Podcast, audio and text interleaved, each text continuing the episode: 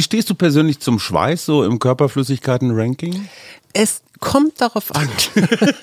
mhm. Also wenn ich morgens in der U-Bahn sitze und neben mir sitzt ein Mensch, mhm. der nach Knoblauch riecht, nach Alkohol, nach Zigaretten das und ja eben schwitzt, ah. doch durch das Schwitzen das noch mehr befördert wird, dann habe ich ein Problem mit Schwitzen. Ich glaube, es gibt Frischschweiß und Altschweiß. Das ja. ist ein bisschen so wie Frischmilch und Haarmilch. Ja.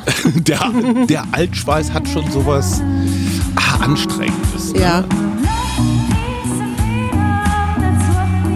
Wir. Arbeit, Leben, Liebe. Der Mutmach-Podcast der Berliner Morgenpost. Hallo, es ist eine neue Woche. Wir starten, hier ist der Mutmach-Podcast in alter Besetzung mit Hajo. Hallo.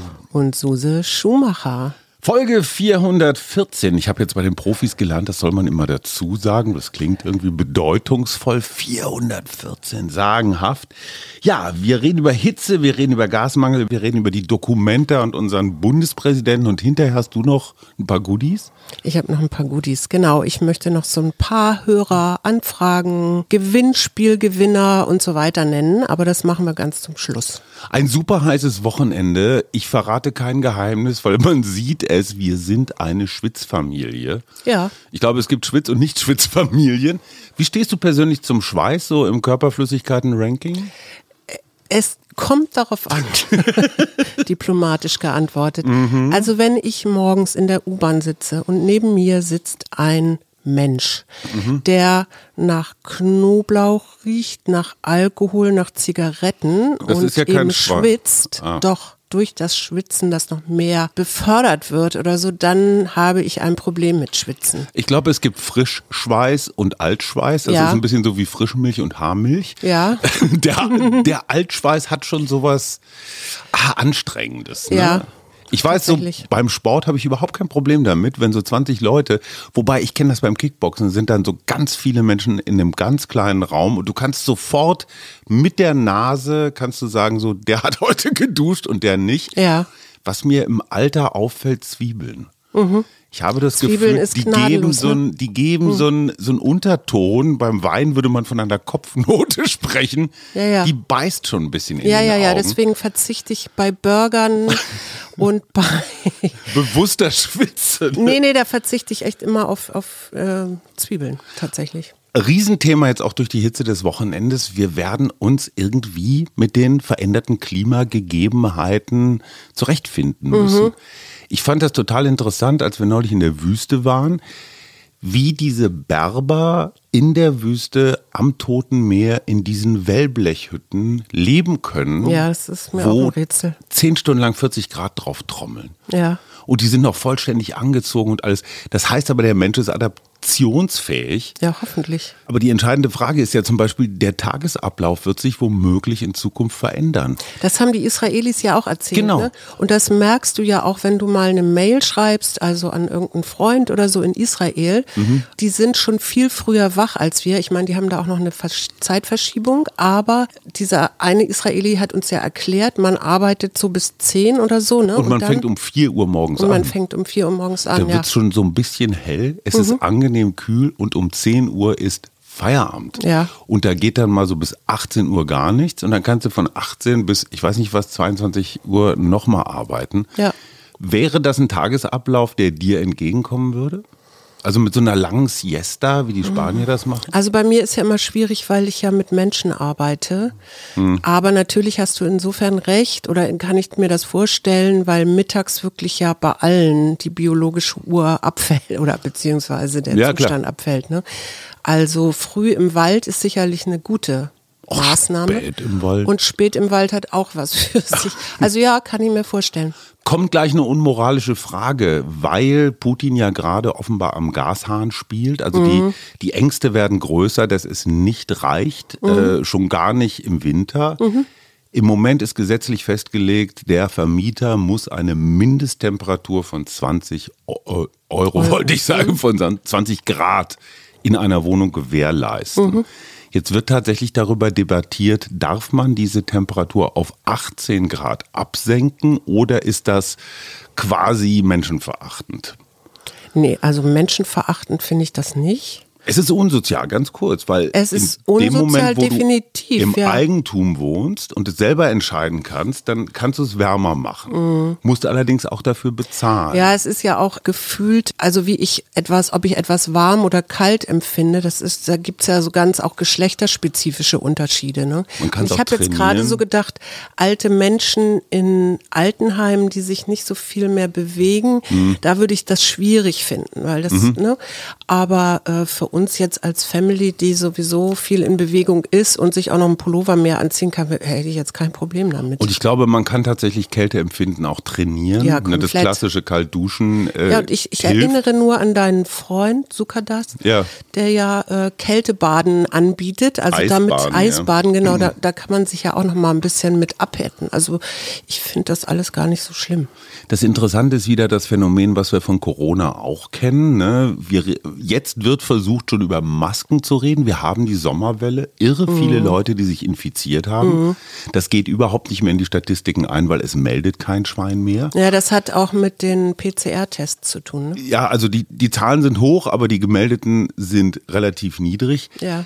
Aber irgendwie verschieben wir jetzt gerade so in der Sommerlaune, sowohl das Gas als auch Corona, verschieben wir mal wieder so in den Herbst. Und dann wird dieser Moment Das kommen, wo schlecht. so, ui, ui, wir haben ein Gasproblem, ui, wir haben ein Corona-Problem. Mhm. Es ist einfach unfassbar menschlich. Mhm. Die Dokumenta.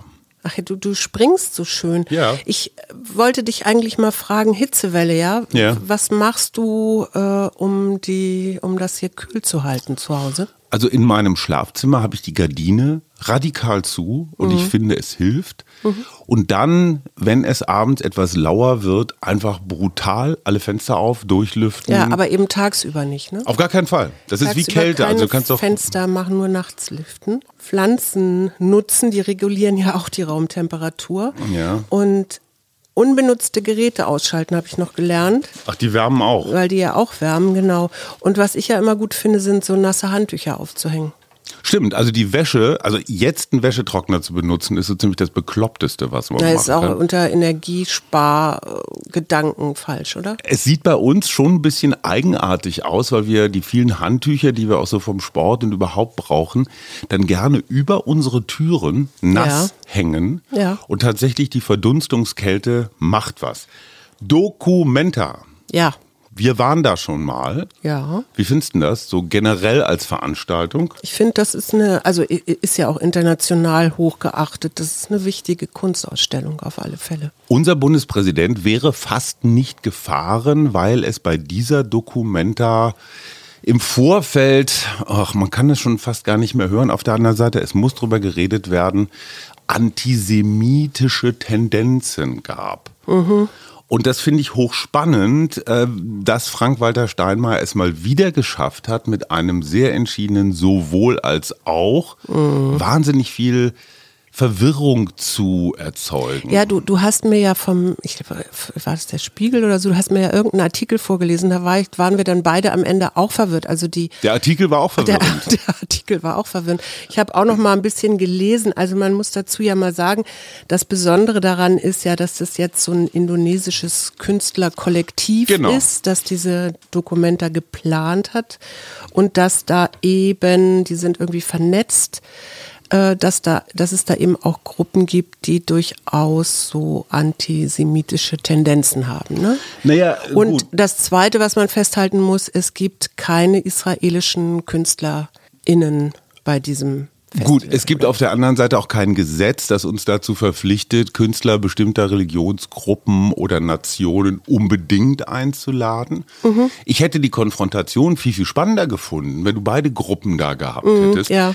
Weil das Interessante ist ja, die Idee dieser äh, indonesischen, dieses indonesischen Kollektivs Ja, die haben das ist ja, ja, Gemeinschaft lernen. Ja, ja, die haben ja das äh, Lumbung genannt. Also Mhm. Lumbung ist die Reisscheune, wo dann, wenn geerntet worden ist, sich alle dran, also alle sich bedienen können, ne? alle ähm, Dörfler oder Mhm. Und das immer. Ganze hat einen durchaus ernsthaften Hintergrund. Auch Indonesien ist, glaube ich, von den Niederländern damals als Kolonialmacht für Tabak und andere möglichen Rohstoffe ordentlich ausgesaugt worden und darum geht es, weil viele Gruppen, die diese Indonesier eingeladen haben, Ja. stammen aus früher mal kolonialisierten Ja, genau, die haben sich ja auch Gegenden. Genau, die haben sich ja auch so auf, Asi auf den asiatischen, aber auch afrikanischen Raum und so ähm, beschränkt, also was heißt beschränkt, aber da viele Einladungen ausgesprochen. Und da ist dieser Kollektivgedanke ja quasi eine Weiterentwicklung. Also das westliche Besitzdenken, so ich sauge jetzt Afrika oder Asien aus, soll überwunden werden. Und die Idee ist, was können wir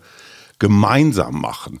Da finde ich es natürlich sehr spannend, dass diese Gruppe, äh, wie heißt sie noch, Boykott, De-Invest, äh, Paläst nee, äh, also diese, Israel, diese ja. anti-israelische Gruppe jetzt ja nicht so sehr kooperativ ist. Es ist sehr, sehr konfrontativ Ja. zu sagen, so ignoriert die, hungert die aus.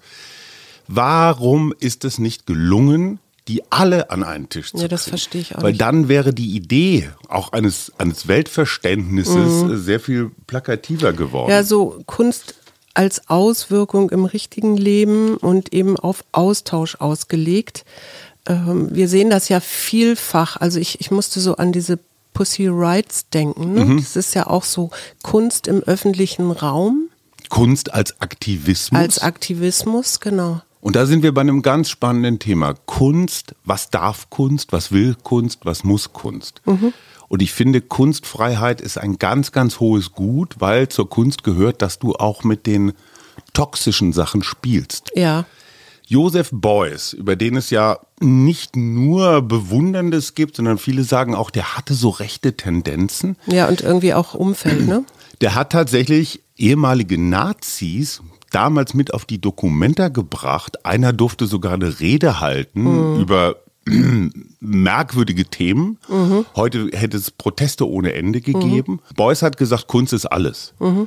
Wenn ich jetzt also einen Altnazi nach Kassel schleppe und den eine Rede halten lasse, das kann man als Kunst verstehen. Das kann man als Ja. Provokation, als Installation, als Auseinandersetzung verstehen. Wenn es nicht eins zu eins heißt, so Beuys will jetzt Nazi-Gedankengut verbreiten. Ja, oder du, du musst es irgendwie so einbetten, dass es wirklich als Kunst verstanden wird und dann musst du es eigentlich überziehen und nicht einen Altnazi einladen, sondern jemanden, der das aufgreift und nochmal verstärkt, so wie eine Satire, oder?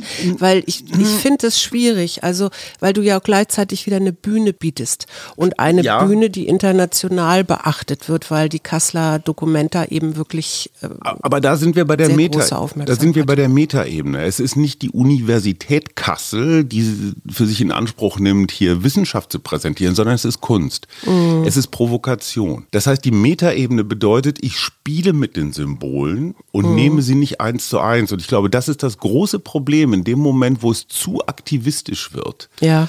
Ist es immer ganz dicht dran an der Realität. Also Ja. diese künstlichen Metaebenen, künstlich, also Ja, ja, ja, Kunst, Äh, wichtigen Metaebenen fallen dann weg und alles wird so eins zu eins genommen.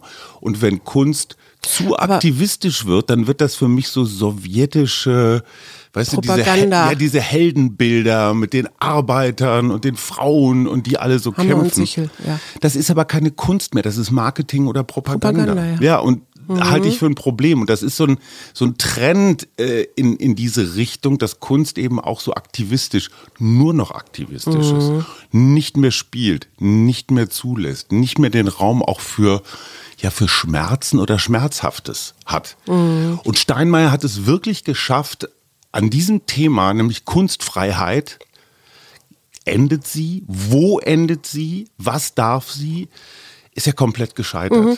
Aber meine Frage wäre da, wer schreibt eigentlich seine Reden? Auch ein guter Redner kann ein mittelmäßiges Manuskript, also Obama zum Beispiel, der könnte das Telefonbuch von Dienstlaken vorlesen. Das wäre immer noch eine gute Rede. Und dem Steinmeier kannst du richtig gutes Manuskript vorlegen und er verhunzt es. Sag doch mal, äh, weil du gerade Rede sagtest und wir hatten am Wochenende ja auch ein paar Reden, die wir gehört haben. Was braucht man für eine gute Rede? Mark Twain hat gesagt, oder was Winston Churchill oder Oliver Pocher, starker Anfang, starkes Ende und möglichst wenig dazwischen. Das heißt kurz auch, ne? Ja, wir hatten einen Redner am Wochenende, der drei, viermal in seiner Rede sagte, wie zuvor schon erwähnt. Also er erzählte etwas, was bereits von Vorrednern auch erzählt worden ist. In dem Moment, wo du diese Floskel, wie schon gesagt, benutzt, weißt du, du doppelst dich. Ja. Streich es einfach raus. Die anderen wissen das schon. Ja. Und Redner und Rednerinnen leider auch haben halt diese Neigung, wenn sie einmal das Mikro haben, denken sich, boah, jetzt muss ich aber auch alles loswerden. Und Respekt vom Publikum heißt auch, langweil es nicht und äh, stiehl ihm nicht die Zeit. Was steht an für die neue Woche? Ich bin total gespannt, weil du bist ja so eine, so eine ESO-Hexe. Also. Nein, aber wir haben ja die Sommerwendnacht, ne? Vom Ja. 21. auf den 22. längste Nacht des Jahres. Ist das was Besonderes? Muss ich mich auf irgendwas einstellen? Wird mein Hormonhaushalt Dinge tun? Das hängt ja immer von dir selber ab. Schatzelein, aber ich am kann mich Ende. doch da reinatmen. Aber ich finde das, ich finde das erstmal so, das ist ja was Uraltes. Also, was weiß ich, früher, wo die Menschen noch mehr mit den Jahreszeiten gelebt haben Mhm. und eben auch nach ähm, verschiedenen ähm, unterschieden haben, ne, ob das, das die Ernte ist und so Mhm. weiter. Also dafür finde ich das gut. In, in, in Schweden wird das ja auch rituell, diese Mitsommernacht Mit gefeiert und so. Ne, die haben doch diesen Nein, aber auch mit schönen blonden, Ja, aber die riechen alle nach. Gammelfisch. mit weißen Gewändern und Blümchen und so. Und wir haben ja auch eine Freundin, die das feiern will. Ja, wir sind mal gespannt. Sackratte. Sakratte, wie kommst du denn jetzt von... Ich kann dir gerade heute nicht folgen. Ich habe Sorry, ein, zu heiß. ich spiele ein Spiel, das kennst du auch. Ich habe Ja. früher tatsächlich auf Twitter rumgefragt, so was weiß ich, ich bin heute Abend bei Lanz oder bei Plasberg. Ach so. Sagt mir doch mal ein völlig absurdes Wort, was garantiert nichts mit unseren Themen zu tun hat. Und ich Ach so, das solltest es. du jetzt im Podcast sagen. Ja, ich habe du hast mit, es jetzt untergebracht. Ich habe mit zwei Freunden dieses Spiel. Der eine wird es in seinem Buch unterbringen, die andere in einer Führungskräftetagung hoffentlich. Mhm. Ich habe es mir jetzt sehr leicht gemacht, weil ich habe überhaupt keinen Kontext. Normalerweise muss man es ja immer irgendwie schlau einbinden. Mhm. Goldkopf-Amazonen, Ja, das ist ungefähr so wie Sackratte. Das sind Vögel. Das sind Vögel, genau, das sind Papageien. Mhm. Das hat mich diese Woche erfreut. Ähm, man könnte sagen invasive Arten, aber es ist nicht ganz richtig. Also sie sind nicht wirklich invasiv. Äh, das sind aber Papageien, die so 60er, 70er Jahre war es, gab es einen großen Trend in Deutschland, Papageien zu besitzen. Mhm. Und inzwischen gibt es in Stuttgart, ich glaube auf der Kö in Düsseldorf, in den Bäumen, da schlafen die nämlich nachts. Ach, weil die, haben- abgehauen sind. ja, die sind teilweise abgehauen, auf jeden Fall oder wahrscheinlich auch manchmal freigelassen worden, wenn die Sommerferien anstanden, keine Ahnung. Auf jeden Fall haben die sich vermehrt und äh, fühlen sich scheinbar so in verschiedenen Städten, so rund um den Rhein ganz wohl und Ja. haben, das fand ich ganz interessant, Schlafbäume. Also die schlafen tatsächlich in der großen Gruppe, obwohl sie sonst monogam sind, also so als Pärchen auftreten, aber nachts gehen die alle in, in einen Baum und da gibt's natürlich inzwischen auch schon wieder Geschichten, äh, weil die lassen natürlich auch unter sich, die gehen ja nicht auf Toilette oder sowas. Also äh, die von neuen Leuten. Goldkopf-Amazonen sind die neuen Tauben. Ja, und Halsbandsittiche. Halsband- Und die kommen nämlich ursprünglich, das Mhm. fand ich auch interessant, aus Indien. Mhm. Und sind dann, haben sich dann ausgebreitet nach Südostasien und Südamerika. Und wie gesagt, die Naturschützer sprechen inzwischen von unserem neuen Spatz. Aha, also die Goldkopf-Amazonen sind die Sakratten der Lüfte. Jetzt habe ich es sinnvoll untergebracht. Ich muss mich noch bei Matthias Trüpper bedanken. Sie bleiben immerhin an einem Ort. Das ist, fand ich schon mal ganz gut. Matthias Trüpper ist unser Mittwochsexperte, jetzt an diesem Mittwoch, und er ist Bildungs- und Karriereberater. Das ist total irre. Verzweifelte Eltern rufen den an und sagen, Herr Trüpper, unser Kind macht Abitur oder, oder Schulabschluss. Onkel Werner Und weiß nicht, was er will. Genau, Onkel Werner bietet vielleicht doch keine Festanstellung in der Autowerkstatt, um die Ärzte zu zitieren. Und er sagt, es ist eine absolute Sünde des deutschen Schulsystems, dass die Schüler einfach so, naja, in die weite Welt gespuckt werden, ausgewildert Naja, werden. unser hat ja noch ähm, eine Einladung vom Bezirksamt oder was, was Arbeitsamt. Arbeitsamt bekommen, dass er doch da mal zu einem Gespräch kommen soll. Genau darüber haben wir geredet. Paul hat damals vor neun Jahren, als er Abi gemacht hat, das auch gemacht. Und dann klickst du dich durch so einen standardisierten Fragebogen durch. Das dauert ein paar Minuten und hinterher stand bei Paul Tiefbauer. Okay, das ist nicht schlecht, der ist da schon relativ dicht dran. Wenn er seinen Rasen aussiebt. Ja, aber Matthias Trüpper sagt, die Kinder wissen so wenig, die sind in dieser engen Bubble, die sehen vielleicht fünf, sechs Lehrer am Tag und dann vielleicht noch ihren Sporttrainer, aber die wissen eigentlich nichts von der Welt. Die wissen nicht mal, was ein Dispo-Kredit ist. Mhm. Und zu glauben, dass du da mal mit so einem schnellen Klick-Klick äh, weißt, was die wirklich machen wollen. Und das Interessante ist, was er sagt, wenn die Frage zum Beispiel lautet Neuseeland oder Bootsbauerlehre, mhm. dann sagt er, hey, kombiniere das. Anstatt in Neuseeland irgendwie nur abzuhängen und zu kiffen, mach eine Bootsbauerlehre mhm. in Neuseeland. Fand ich einen interessanten Gedanken und Matthias Trüpper hat, und das fand ich super, nochmal eine riesen Mail an Paul geschickt und hat ihm noch Tipps gegeben und so. Also der Mann kennt sich wirklich aus, wir hatten ein gutes Gespräch. Ja, das werden dann ja die Hörer die neue Woche auch hören.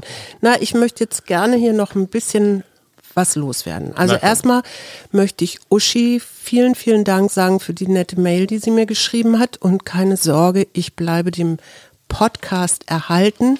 Ich habe nämlich in der ja. letzten Folge zu Paul gesagt, dass ich doch so so eine kleine Freude von mir ist, dich und ihn zu hören. Mhm. Und ähm, sie hatte dann den Eindruck, dass ich vielleicht oder das. Ich habe naja. da auch tatsächlich drüber nachgedacht, ob ich mich ein bisschen mehr rausziehe. Aber so Susanne Lewandowski will den FC Bayern, also den Podcast den FC Bayern unter den Podcasts verlassen. Ja, du, du, du planst deinen Ausstieg. Das kann nicht sein. Leute, nein, nein, nein, nein. ruft an, bewegt diese Frau.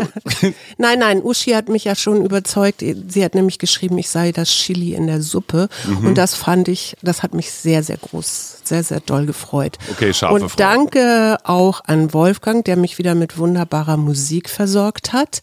Dann haben wir einen Gewinner unserer, unseres Buch, ist mhm. also unser Buchverlosung, ne? Iva, Ivas Buch, Die ja. Love. Er hat uns eine wirklich sehr, sehr lange und sehr, sehr offene Mail geschrieben. Vielen Dank übrigens für die vielen Einsendungen, aber Colt, ne? er will seinen richtigen Namen nicht äh, genannt wissen, hat, ich fand, für einen Mann extrem reflektiert ja. und offen so über Ehrlichkeit in der Beziehung und was kann man der Partnerin sagen und was nicht. Ich fand das berührend. Ich auch. Also lieber Colt, das Buch sei dir gewiss und ich stell, steckte das in die Post. So, und was ist und das? Und dann, oh. stopp. Und jetzt kommt noch Britta, die hat auch, also es ist schon ein bisschen her, aber die war auch sehr, wir haben sehr, sehr viel Post auf Ildiko bekommen. Irre, ne? Ja, fand ich auch irre. So der Tenor unter anderem von Britta war, dass das so schön gemenschelt hätte auch, ne? Und dass Im wir, positiven Sinne. Ja, und dass wir so auch eben über uns gesprochen haben. So, ihr und dafür Lieben. möchte ich auch Danke, Danke, Danke sagen und allen anderen, die mir geschrieben haben. Ich komme gerade nicht hinterher, weil ich war so doch vier Wochen so ein bisschen raus hier aus das Ganze. Wir menscheln jetzt in die neue Woche. Ja, wir, ja, wir wünschen euch eine ganz tolle neue Woche und hoffen, ihr bleibt dran. Mehr Menschenwagen. Ja. Arbeit, Leben, Liebe. Der Mutmach-Podcast der Berliner Morgenpost.